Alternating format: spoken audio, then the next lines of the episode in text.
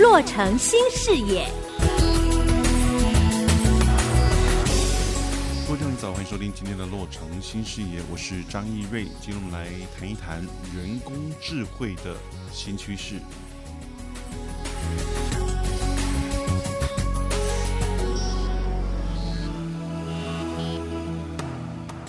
那么今天，我想很多听众朋友啊，在二零二零的开春第一天，一月一号，我想很多人可能在家休息哈。那么大家心情放轻松啊，不赶着上班的话呢，我想我们今天可以来聊一聊这个呃，延续昨天的话题啊，因为这个呃年度的最新的工作职称啊，这个可以成为许多解读社会状况一个非常重要的指标啊。像我昨天讲到这个呃，这个呃，目前。这个 LinkedIn 啊，领英啊，这个网络平台职啊，职职场网络平台，它列出来明年最重要的呃工作排行榜，一啊需求最大。啊，最被依赖的这种职位是所谓的人工智慧工程师，那么达到的呃，跟二零一九年相比，预计呃成长会高达百分之七十四啊，而且各个企业普遍其实其实开出了普遍开出年薪十二万到十六万美金不等的价格延揽人才，当然我讲这个人才是指。呃，这个已经是成熟的工程师，你可能本来就有一些有一些工程师的背景，然后就转到人工智慧这个这个领域来哈。因为有有些时候，你说你说过过去几年，谁会有多少人会去研读怎么做自动驾驶啊，电动车？有多少人会去研读这个人工智慧？都不是哈，都是从有对电脑对这些资讯已经有本身的底子，然后转行过来，呃。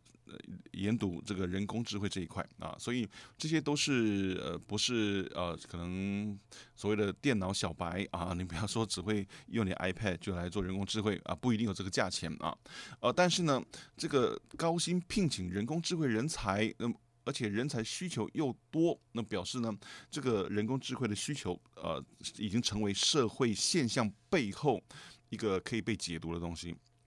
为什么呢？呃，这个第一个就是说，人工智慧到底应用在什么地方？为什么企业要花那么多钱去做？那我看了一下哈，呃，其实，在二零一九年里面，人工智慧应用到很多地方，可能我们都没有意识到。第一个就是所谓的电话诈骗啊，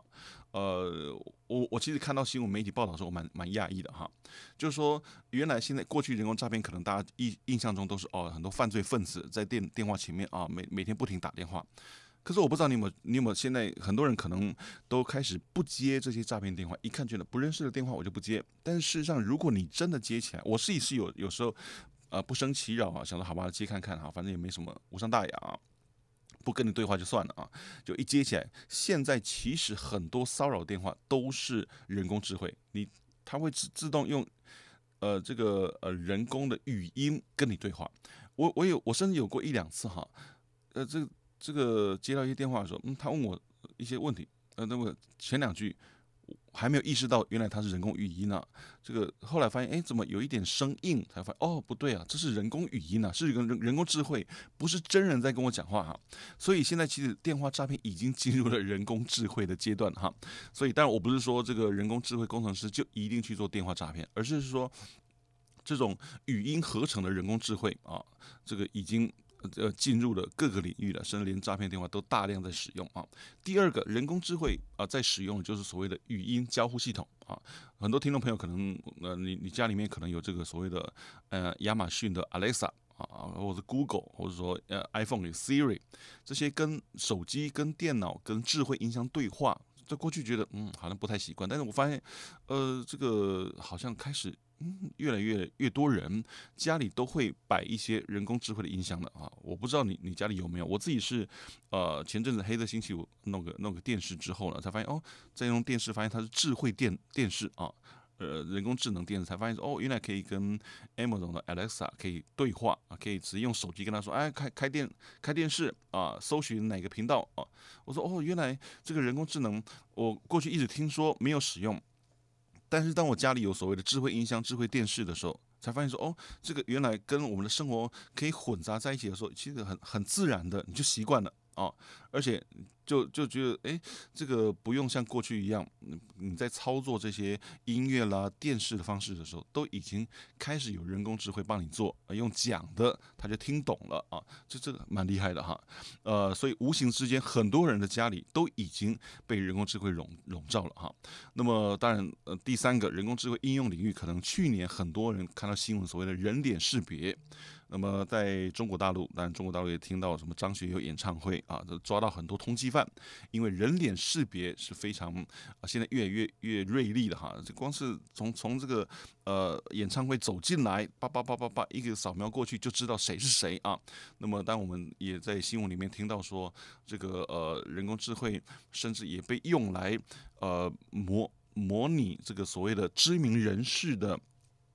替换他的脸跟声音啊，做出一些假的一些，比如说我我不知道你有没有看过，在网网络上有人做出这个说奥巴马总统，他呃呃前总统奥巴马在讲话，但事实上是用人工智慧辨别他的脸，然后做出好像他在讲话的样子，哇！所以现在这个这个已经越来越普遍了哈。那么这个图像处理、人工智慧换脸啊，包括现在我看很多地方，呃呃都有一些消息传出来说，嗯，很多地方有有有一些所谓的呃。买自动贩卖机刷脸了啊，呃，过去可能只是进一些门禁的时候啊，到一些大楼办公场所要刷脸。现在呃，在中国好像很多地方哎可以刷脸买东西啊，这刷你的脸就直接扣到你的账单去了，很厉害啊。那么呃，甚至听说这个连上厕所都要刷脸才可以给你卫生纸啊，这个蛮厉害的哈。所以这些人工智慧的事情。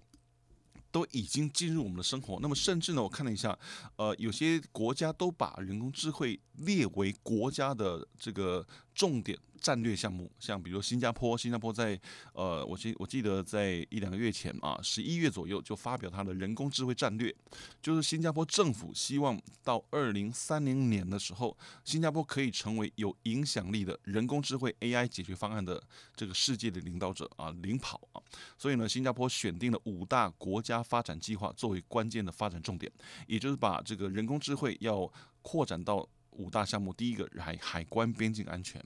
啊，医疗、房产管理、教育，还有更重要的是物流啊！我说哇，这个他们这个政府提出来的方案非常的具体啊，就是说在嗯，比如说海关方面要怎么做啊，帮帮去新加坡旅客提供更快、更便捷的过境体验啊，方便旅客办理出入境检查，同时还可以减少人为的失误，因为有时候海关人员可能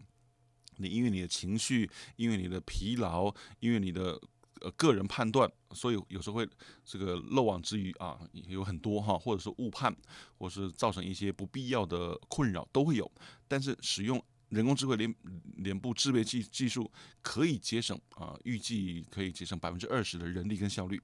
那么医疗体系也是一样，医疗体系，它现在新加坡整个要计划在二零二二年之前要部署一个叫 Selena Plus 的人工智慧系统，来帮助更快、更准确的检测。包括糖尿病等在内的眼部的这些疾病，哈，这个很厉害啊，就是就就对医疗这一些比较呃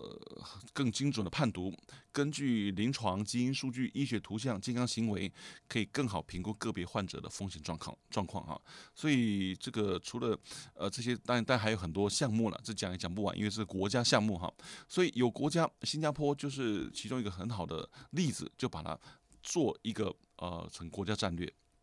不过也有一个一些隐忧了。人工智慧也不是完全都是非常的正面哈。呃，我看了一个媒体报道，很有意思哈，就是说，呃，有一份调查表示说，有百分之五十九的人工智慧相关人员、工作人员，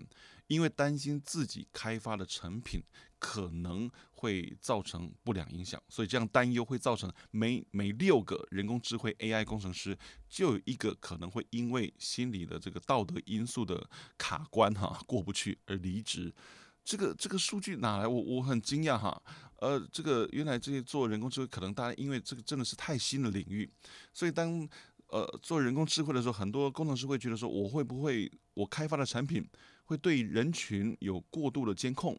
会不会太着重科技而忽略人跟人的沟通？会不会因为我做了人工智慧自动化，造成很多人的失业，冲击这个很多这个社会的一些一些层层面哈？所以这些道德方方面的争议，在这些工程师里面的，竟然是一个非常重大的造成离职的因素，这也是让我觉得蛮惊讶的事情。不过我想这是呃媒体报报出来的数据，应该有参考性了哈。不过不论如何。我想在二零二零年今年一开始，我们就可能要大家都做好心理准备，让人工智慧呃看可以发展到什么程度，又不会违反道德的规范。嗯，我们一起拭目以待吧。谢谢收听，我是张月，祝大家新年愉快，我们下次再见。